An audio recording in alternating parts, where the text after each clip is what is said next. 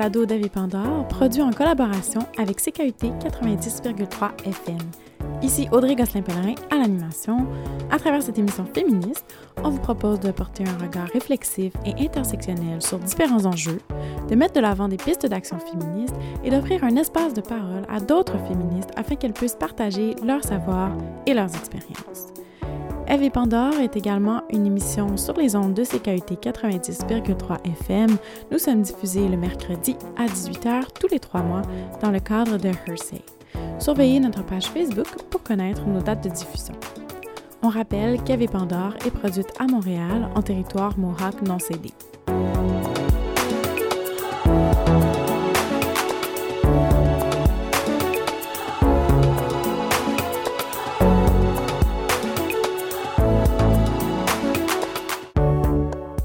Cette édition, on discute avec Caroline Brodeur, étudiante en droit, pour en apprendre plus sur le comité féministe de l'Association des juristes progressistes. Lors de l'épisode numéro 2 du balado d'Ève et Pandore, on avait abordé le sexisme dans le domaine de l'aviation, plus précisément chez les agents de bord.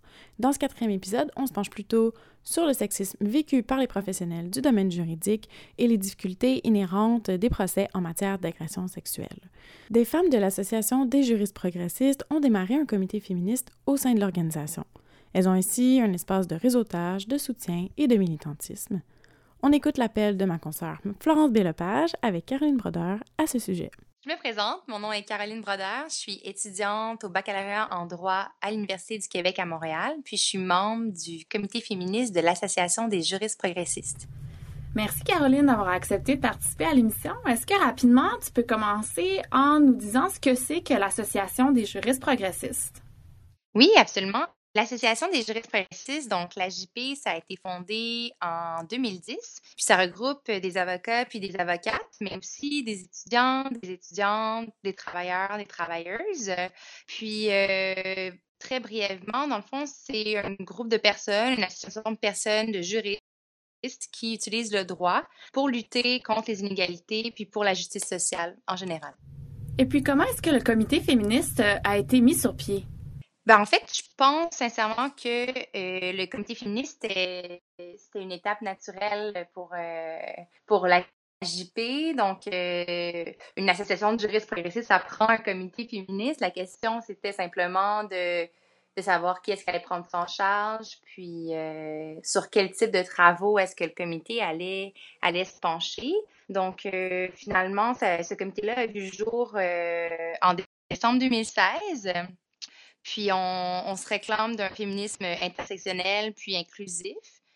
Puis ce comité-là, finalement, c'est trois choses. Principalement, bon, euh, premièrement, un espace de communication, de soutien pour, euh, pour les juristes euh, femmes qui s'identifient comme femmes, donc on est inclusive. Donc, mais c'est un comité qui, qui demeure non mixte, donc c'est un espace de communication de soutien, comme je disais. C'est aussi un espace donc euh, de prise de position. Puis euh, d'ailleurs, euh, c'est ce qu'on a fait principalement dans le passé, c'est réagir à l'actualité, que ce soit pour l'affaire Sclavounos ou dans des cas, par exemple, de, de femmes réfugiées qui se sont vues refuser euh, la protection dans le fond canadienne. Donc, on a, on a fait des lettres ouvertes, puis euh, on a réagi euh, publiquement dans des dossiers pareils. Mais maintenant, ce qu'on ce qu'on essaie de faire, c'est d'avoir un projet de recherche, donc de recherche, puis on se penche principalement sur le sexisme dans la profession juridique. Justement, parlons-en de ce projet de recherche-là. Il constitue principalement deux sondages. Peux-tu nous donner un petit peu plus de détails? Donc, euh, au tout départ, c'était de faire une enquête euh, générale, donc euh, sur le sexisme dans la profession, donc d'aller, on avait un sondage, un questionnaire qu'on a essayé de distribuer à différentes, à différents avocats de différents milieux, en différents domaines de pratique. Puis, on a eu une occasion particulièrement intéressante euh, qui vient de l'IREF, euh, qui organisait un, ouvrage collectif sur, euh, qui s'intitule, dans le fond, Repenser une justice féministe. Puis, dans le fond, c'est eux qui nous ont approchés pour nous demander de contribuer avec un chapitre sur la justice en matière d'agression sexuelle, puis de puis surtout en fait comment la réformer puis comment dépasser les, les problématiques dont on entend parler tous les jours dans les médias par rapport au processus que vivent les victimes d'agression sexuelle, mais aussi le biais, les biais sexistes généraux dans la profession, puis dans ces procès-là. Donc, l'objectif premier était de participer à ce projet d'ouvrage collectif de l'IREF. Maintenant que vous avez mis sur pied le sondage et vous avez commencé à recueillir des données, où est-ce que vous souhaitez euh, aller avec ce projet-là? Comment est-ce que vous souhaitez le développer? Très bonne question.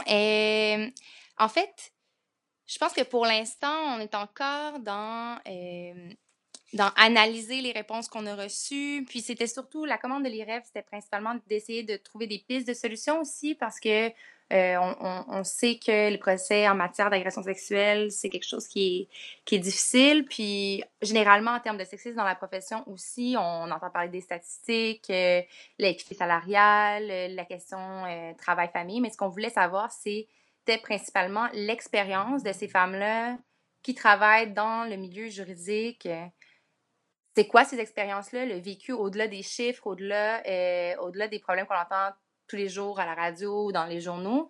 Puis ces femmes-là qui sont impliquées dans des processus qu'on sait sexistes euh, ou qu'on sait patriarcal, mais à ce moment-là, ben, ces femmes-là, comment est-ce qu'elles évoluent dans ce système-là? Est-ce qu'elles sont euh, est-ce sont pressées par euh, leurs collègues d'appliquer les mêmes billets qu'eux ou quoi que ce soit? Donc, on est encore, c'est beaucoup de choses à analyser au final. Puis ce, chapitre-là, c'est euh, un petit c'est un petit morceau dans toute l'analyse qu'on aimerait faire sur le sexisme dans la profession juridique, mais aussi sur les procès en matière d'agression sexuelle. Puis c'est sa possible réforme, peut-être. Peux-tu nous donner des exemples de sexisme qui pourraient être vécus par des professionnels du milieu juridique ou encore par les femmes qui doivent faire appel au processus judiciaire? Eh oui, donc, euh, comme je disais, on se penche surtout sur l'expérience puis le vécu euh, des avocates, autant euh, des avocates de la couronne que des avocates de la défense. Donc, dans différentes positions là, dans, ces dans ces procès d'agression sur l'agression sexuelle. Donc, elles nous ont parlé de leur expérience de d'avocate, mais aussi dans ces procès-là. Donc, ça va en deux temps. Là. Je ne sais pas si, si je suis claire à ce niveau-là. Mais donc, ces femmes-là, elles ont confirmé beaucoup de choses qu'on sait, donc euh, que ce soit des, des micro-agressions par les collègues, par des supérieurs, que ce soit des commentaires désobligeants ou des réactions vis-à-vis des congés de maternité. Ça, c'est toutes des choses qu'on sait. Bon, la, conciliation travail-famille, comment, ça s'effectue, ça peut être très difficile dans certains milieux. Euh, puis les statistiques sont là pour le démontrer. Ce qu'on voulait, c'était vraiment avoir leurs commentaires puis leur, leur expérience à ce niveau-là. Mais aussi, euh, on a eu des témoignages sur la manière dont ces, avocates-là sont peut-être moins prises au sérieux que des collègues masculins alors qu'elles elles identifient les mêmes problèmes ou les mêmes stratégies à adopter lors de procès. Euh, ça, se confirme encore plus selon l'âge aussi des avocates. Donc, il y a beaucoup de jeunes avocates qui, qui nous ont dit, par exemple, que, ah ben, bizarrement, j'ai proposé telle, telle chose. Euh, pour la, pour la suite du procès, telle stratégie à adopter. Finalement, personne avait l'air de trouver ça intéressant. Quand quelqu'un de, quand un homme de 45 ans le, proposait après moi, finalement, ça l'a passé comme dans du beurre. Donc, ça, c'est des choses qu'on a entendues. Euh, mais aussi lors des procès, donc, euh, donc, évidemment, je pense que dans, dans les témoignages, autant chez les avocats de la couronne que chez les avocats de la défense, on est, il y a un consensus sur le fait que ces procès en matière d'agression sexuelle sont totalement mésadaptés à la réalité, particulièrement des victimes. Donc, euh, certaines euh, se rassuraient aussi de, de l'évolution, euh, c'est-à-dire de la manière dont les victimes sont prises en charge dans, dans ce processus-là. Elles, le sont de plus en plus, même si c'est peut-être pas encore adéquat les, personnes qui ont répondu à nos questionnaires puis qui ont, avec qui on a conduit des entrevues nous ont quand même dit qu'ils avaient vu une certaine amélioration à ce niveau-là. Mais reste que euh, toutes, quasiment toutes nos les répondantes, dans le fond, à nos questionnaires ou à nos entrevues, ont confirmé voir souvent des préjugés sur la gravité, par exemple, des gestes qui sont reprochés à, l'agresseur. Euh, des préjugés par rapport aux motivations, aux motifs des femmes qui portent plainte finalement.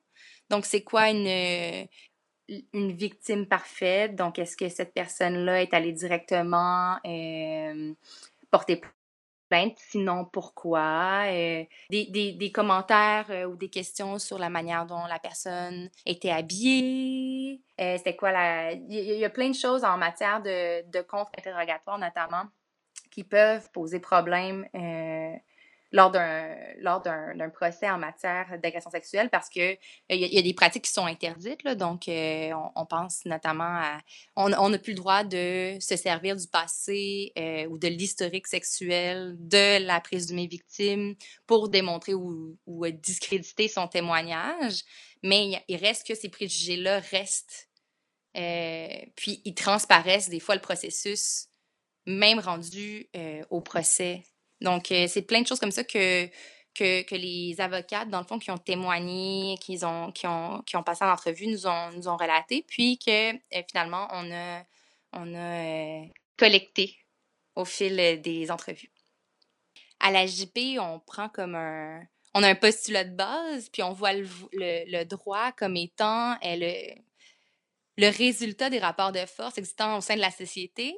Donc, veut, veut pas, si le droit est construit selon ces rapports-là, ben, le droit est sexiste, puis comment il l'est, puis c'est à réfléchir aussi comme dans même ces subtilités, là, finalement, euh, où est-ce qu'il est sexiste. Donc, euh, évidemment, le comité féministe n'a pas, euh, pas du tout terminé parce que, justement, il a fallu se concentrer sur un sujet, puis on a décidé de se concentrer sur la pratique, puis le, sexisme au sein de cette pratique-là, mais on pourrait très bien, je veux dire, il y a plein de, il y a plein de recherches qui, qui se fait sur les normes en tant que telles, puis comment elles-mêmes, elles sont, elles sont sexistes. Puis là, c'est après, c'est le travail de comment changer ces normes-là, puis comment changer cette pratique.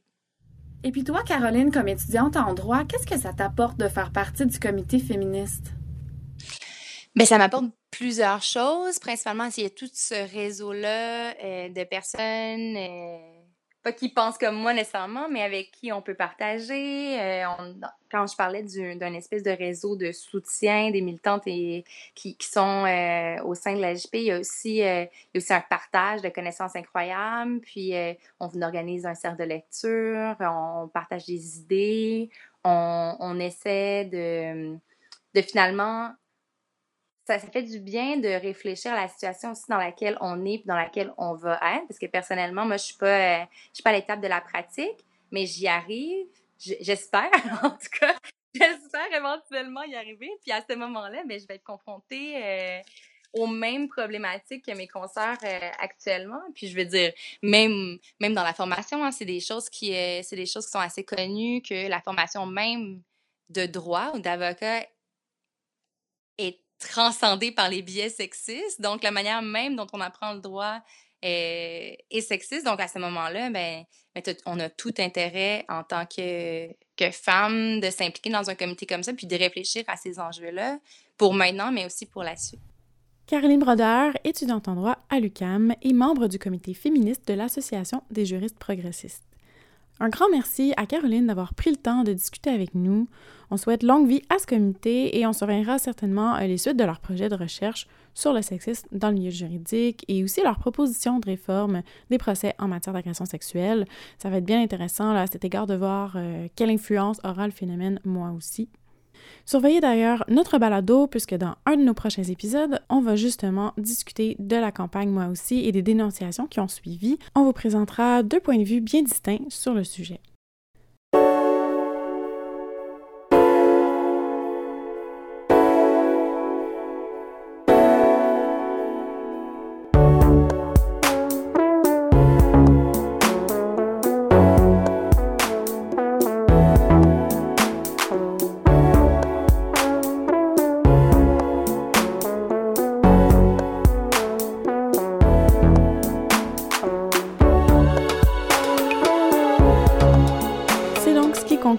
Quatrième épisode du balado Dave Pandore. J'espère que l'émission vous a plu. C'était Audrey Gosselin-Pellerin à l'animation. Un énorme merci à Florence B. Lepage pour son travail indispensable sur cette émission.